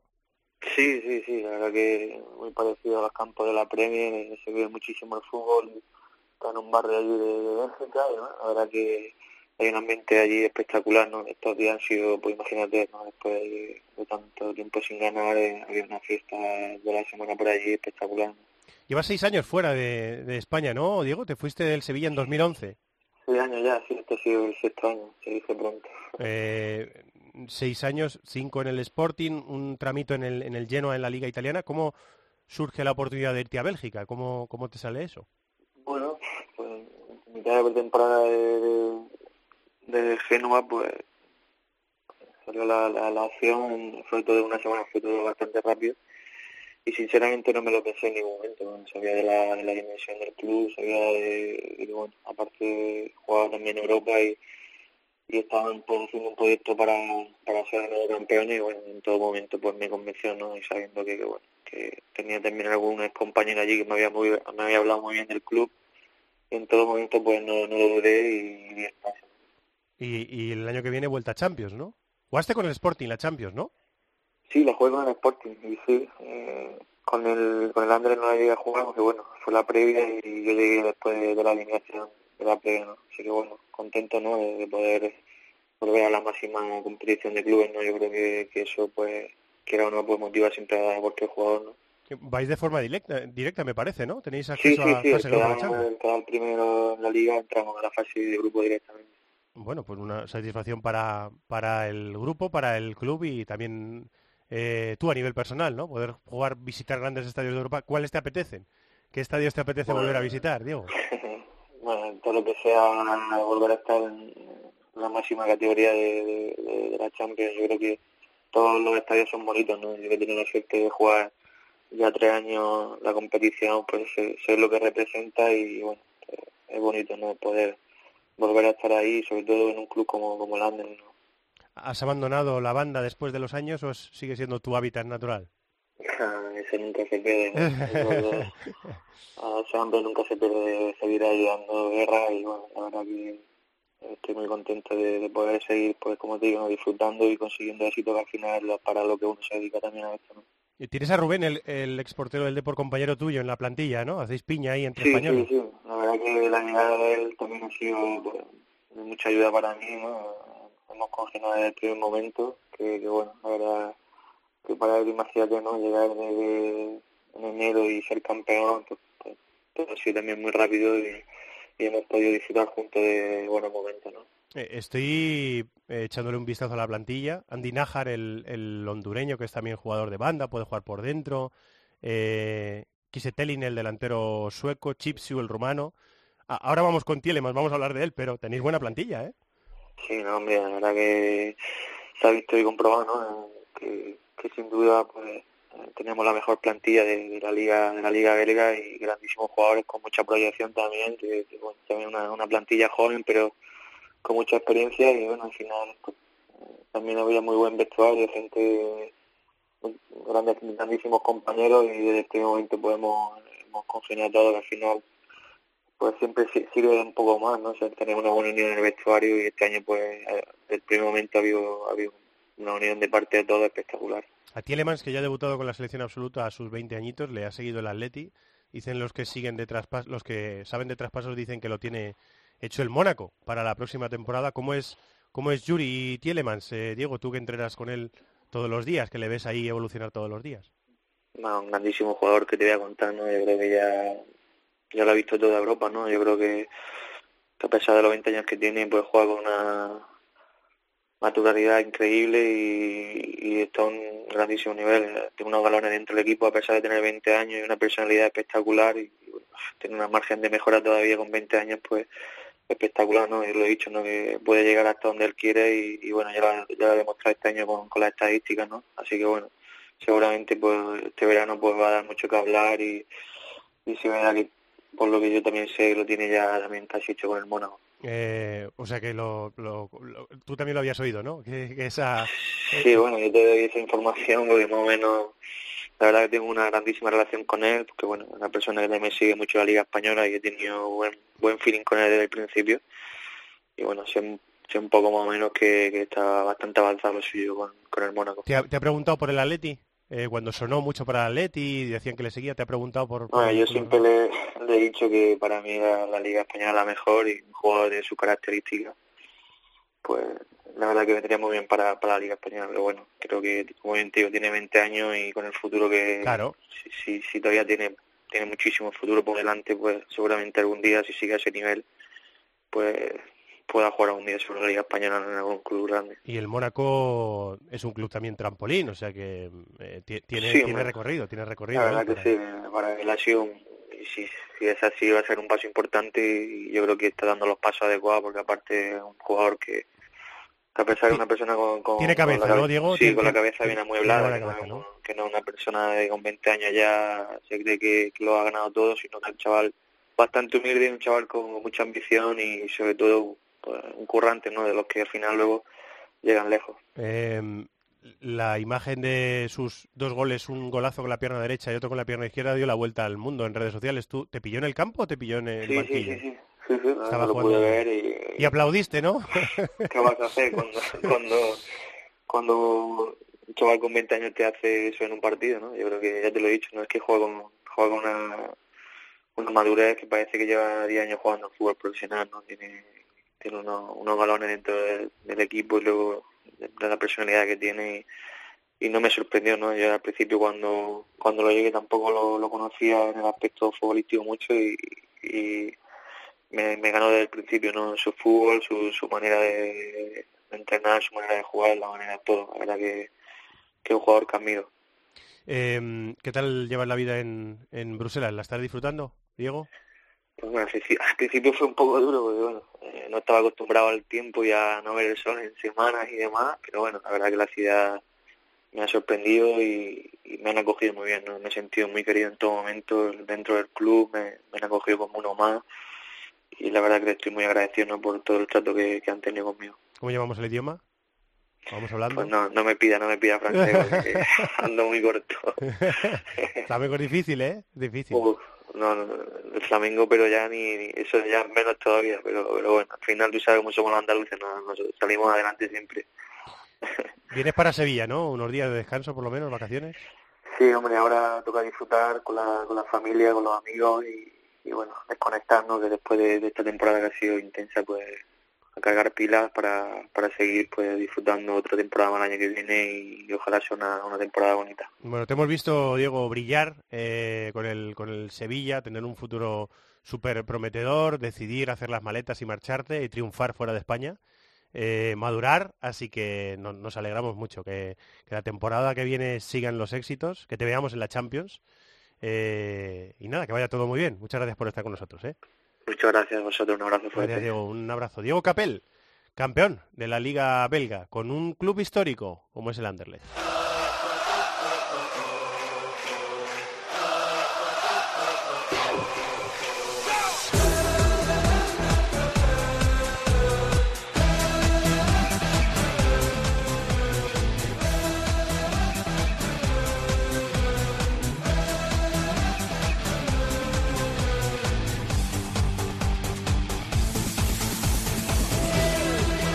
Nos tuvieron agarrados al sofá, que alguno hasta nos lo pudimos cargar el sofá el pasado viernes, mientras estaba el Real Madrid de baloncesto eh, luchando por entrar en la final de la Euroliga de baloncesto, eh, estábamos eh, todos los futboleros pendientes de la selección sub-17, de la selección española sub-17, que estaba en el cuarto minuto de descuento en ese partido, en la final contra Inglaterra, perdiendo el partido y que al final nos llevamos una alegrona a última hora. Eh, tenemos que darle las gracias a la Federación Española porque nos va a facilitar eh, que podamos hablar con su capitán, con el capitán de la selección española sub-17. Eh, vamos a charlar con Abel Ruiz, el delantero del Barça. Hola Abel, muy buenas. Hola, buenas, ¿qué tal? Enhorabuena, ¿eh? Lo primero. Muchas gracias, muchas gracias. Estáis en ese minuto 84 de partido, Inglaterra hace un cambio, quita a su mejor jugador.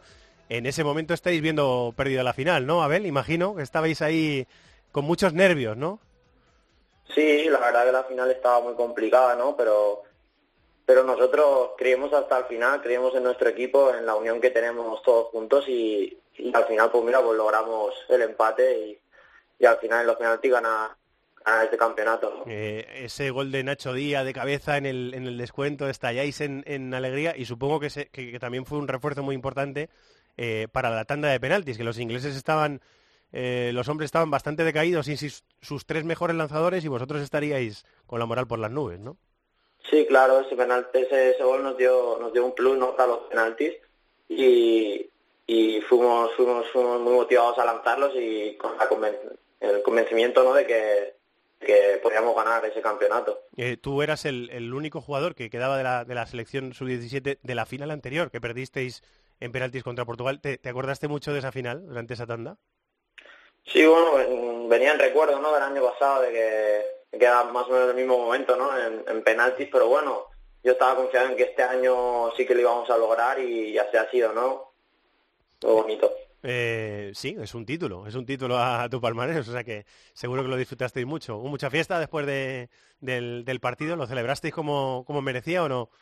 Hombre, claro, claro, eso, eso no faltó.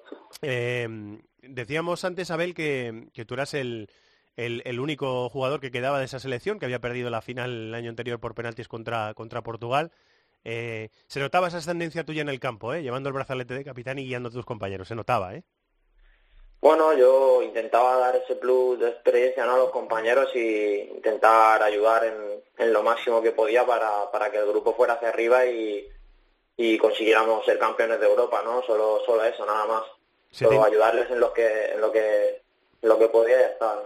¿no? Iba a decir, eh, Abel, que se te intuye mucho carácter, ¿eh? porque hay, una, eh, hay un lance del partido que a mí me llama la atención, un primer plano de Fermín, tu compañero el extremo, eh, que se gira y el, y el hombre te, te dice, bueno, hombre, no te enfades, que, que te he intentado pasar la pelota. Les exiges mucho a los compañeros, ¿no? Durante el partido, ¿o qué? No, bueno, más que nada es para que no, para que, para que nos mantengamos alerta, ¿no? Porque los 90 minutos del partido y que no bajemos, no bajemos el ritmo, ¿no? Más, más que nada es eso, para, para que el equipo vaya mejor y, y que se gane el partido, ¿no? Que al final es el objetivo. Eh, está claro, eh, que es, la exigencia es, es, eh, necesaria. Eh, Abel, te, te estamos descubriendo en estas citas de la, de la selección española, el año pasado con, eh, con la selección sub-17, este año también, y te intuimos un, uno de esos delan- delanteros, perdona, que te gusta golear, porque eres uno de los máximos goleadores de la competición, con 16 goles, con, eh, con- empatado con C. Gómez, el, el portugués que ahora está disputando el Mundial Sub-20, pero aparte de rematar, eh, te gusta jugar, te gusta generar juego también, ¿no? Sí, claro. Lo que pienso es en el equipo que si otro compañero me coloca o que me gustaría el pase para que lo meta él, ¿no? Yo está claro que soy delantero y que tengo en la cabeza el gol, pero pero si veo un compañero mejor colocado, se lo. Eh, pero que te gusta asociarte, te gusta jugar de espaldas, te gusta combinar con los compañeros, eh, eh, te gusta ese tipo de juego asociativo, se, se nota que te gusta, ¿eh? Sí, claro, además en el club en el que estoy, en el Fútbol Club Barcelona, pues el estilo, ¿no? de juego, el estilo de toque, el primer toque y, y es lo que yo lo que yo más muestro, ¿no? En, en el campo. Eh, Has jugado unos cuantos partidos esta temporada con el B, ¿no? Con el Barça B ya. Sí, he estado tres veces convocado, he, he debutado y muy contento, sí. Eh, normalmente, que, eh, ¿cuál es tu día a día con el juvenil? ¿Estás jugando con el juvenil? Abel. Sí, con el juvenil A, División de Honor, sí. ¿Quiénes Este año hemos campeones de liga. Eh, enhorabuena también, por lo tanto. Eh, Sí, sí, gracias. ¿quién, ¿Quién es tu entrenador? Gabri, Gabri García. Gabri. Gabriel de la Torre. Gabri, el ex del Ajax, el ex del, del Barça. ¿Qué tal es como técnico? ¿Aprendes mucho con él? Sí, claro, tiene, tiene, tiene experiencia como jugador, ¿no? Y sabe cómo nos comportamos y eso, y es un gran entrenador. Eh, llevas desde los 12 años en el Barça. Tú estabas en el... Es cantera del Valencia, ¿no, Abel?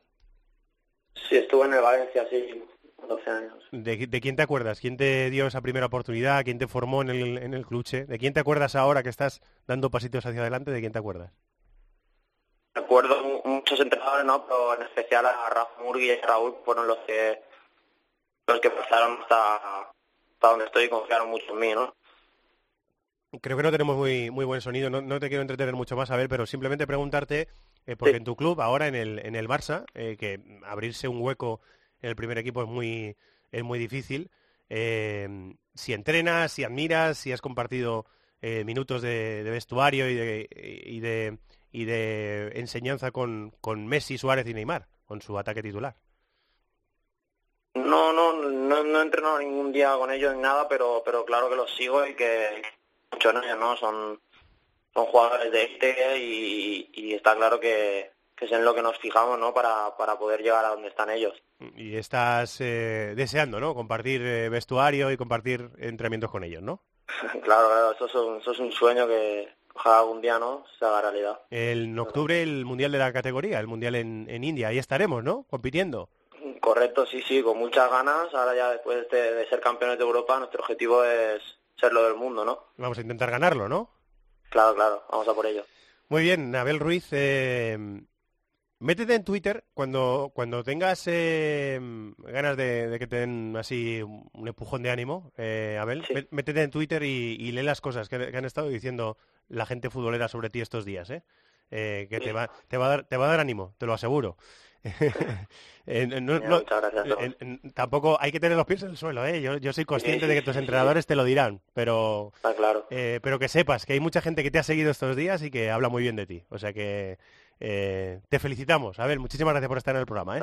Muchas gracias, muchas gracias a todos por el apoyo. Eh, un abrazo muy grande. Abel Ruiz, el capitán de la selección española sub-17, que se ha proclamado campeona de Europa, que está brillando ya, uno de los nombres que hay que guardar, eh, porque seguro que se va a hacer un hueco ahí en la historia del fútbol español.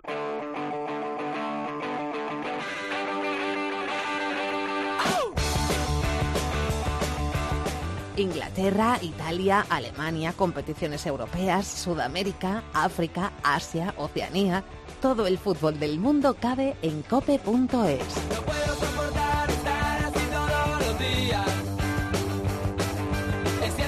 Está nuestro querido compañero Ariel Judas, eh, responsable del fútbol de América en este programa volando por cuestiones de trabajo. Eh, y vamos a dejar un poquito para la semana que viene repasar con él y meternos más en, en materia con eh, la actualidad del fútbol de América. Pero bueno, básicamente continúa la liga argentina, esa liga de 30 equipos en la que Boca Juniors sigue siendo puntero con 6 puntos por delante de San Lorenzo. River Plate ya está tercero en el campeonato. Sigue el campeonato brasileño, donde hemos visto jugar otros 10 minutitos a eh, Vinicius Junior con el Flamengo, que ha ganado, lleva 4 puntos. Gremio, mi gremio, está líder, ganó eh, este fin de semana 0-2 y tiene 6 puntos, empatado con Fluminense, el equipo carioca. Y continúa la MLS desarrollándose, continúa Villa eh, brillando en el New York City, que está tercero en la conferencia este. Y este fin de semana, el New York City de Villa ha ganado 0-3 en Orlando. Estas son las impresiones de David Villa, el ex internacional español después del partido. Bueno, pues el resultado habla por sí solo, ¿no? Muy contentos del partido que hemos hecho. Creo que hemos sido superiores desde el principio hasta el, hasta el final. Hemos tenido más ocasiones, hemos tenido la pelota, hemos tenido el control del juego y realmente el equipo ha estado, ha estado muy bien, muy compacto, muy junto. Estamos muy contentos de, de cómo ha ido el día. Hoy se ha hecho mucha más, mucha más justicia con el, con el marcador. Historia, porque es la primera vez que un equipo gana tres puntos en nuestro cumpleaños, cuatro años New York City. Eh, ha salido todo perfecto. Si ahora mismo el gol de mis sueños será el, el que intentaré hacer, si Dios quiere, en Atlanta. Las palabras de Villa después de la victoria de su equipo, el New York City, que sigue caminando por esa eh, Major League eh, Soccer. Bueno, estamos terminando el programa. Hombre, chato, señor productor de este programa. ¿Qué tal, director? Queda menos ya, ¿eh? No queda nada. Nos estamos acercando al final Queda- del camino. Queda lo mejor, la final de la Champions. A la meta, nos estamos acercando ya, ¿eh? Ya cada vez queda menos. ¿Qué tal la semana? ¿Bien? Bien, muy bien, fenomenal. Pareces un gemelier con ese pelo azul que, Ya, que ya me llevas. Ya sé que te gusta. Desde que me lo dices, solo has soltado elogios. Eh, sí, correcto. Sí, bueno, no, es un, es un piropo, ¿no? Ya sabes, ya sabes que las son ya ídolos ya- de masas. Ya sabes que las promesas se cumplen, somos líderes, pelo azul, ya sí, está. sí, señor. Tú también eres ídolo de masas. Sí, Em, total. eh, Sí, sí, sí. ¿Qué has...? eh, No puedo salir por la calle. Es un hombre muy seguido en esta redacción de, de deportes. Doy fe. Bueno, ¿qué, ¿qué sugerencia musical tienes para esta He semana? traído un clásico, un clásico que he escuchado esta mañana en la radio, en Rock FM, y es este, a, A ver si te gusta. My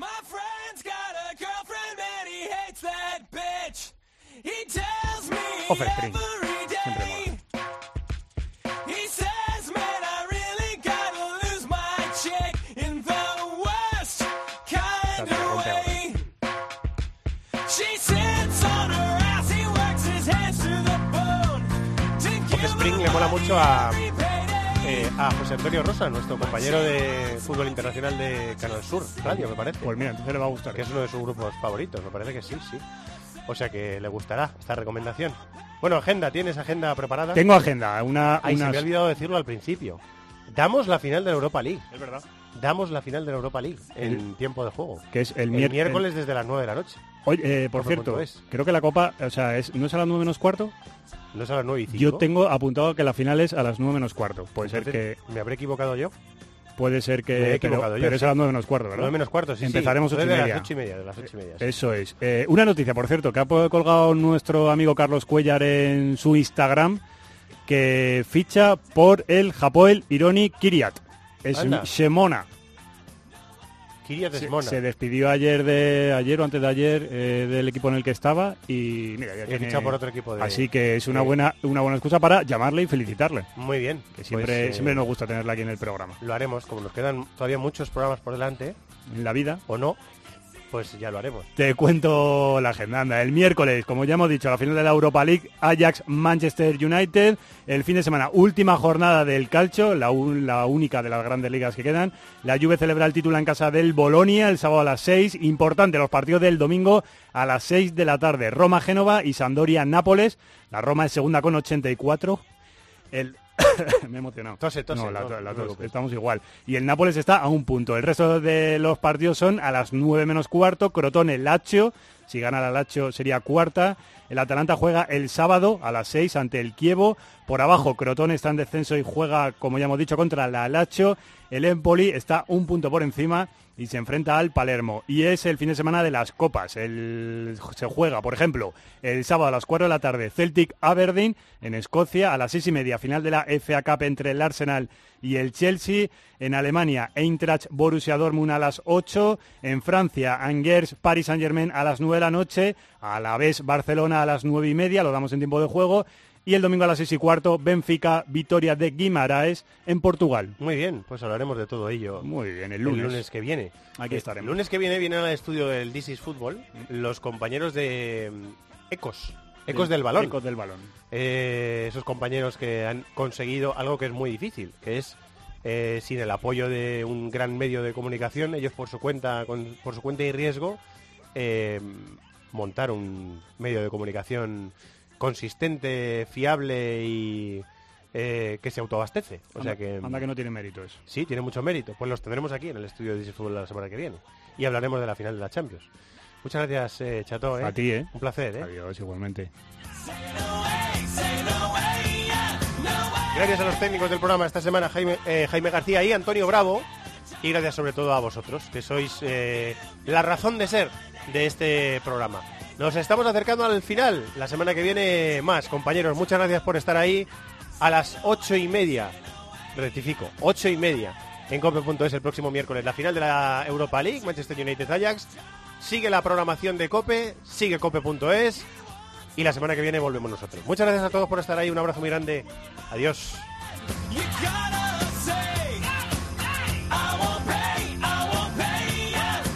en el correo electrónico thisisfutbol.cope.es, en Facebook nuestra página thisisfutbolcope y en Twitter Fútbol Cope.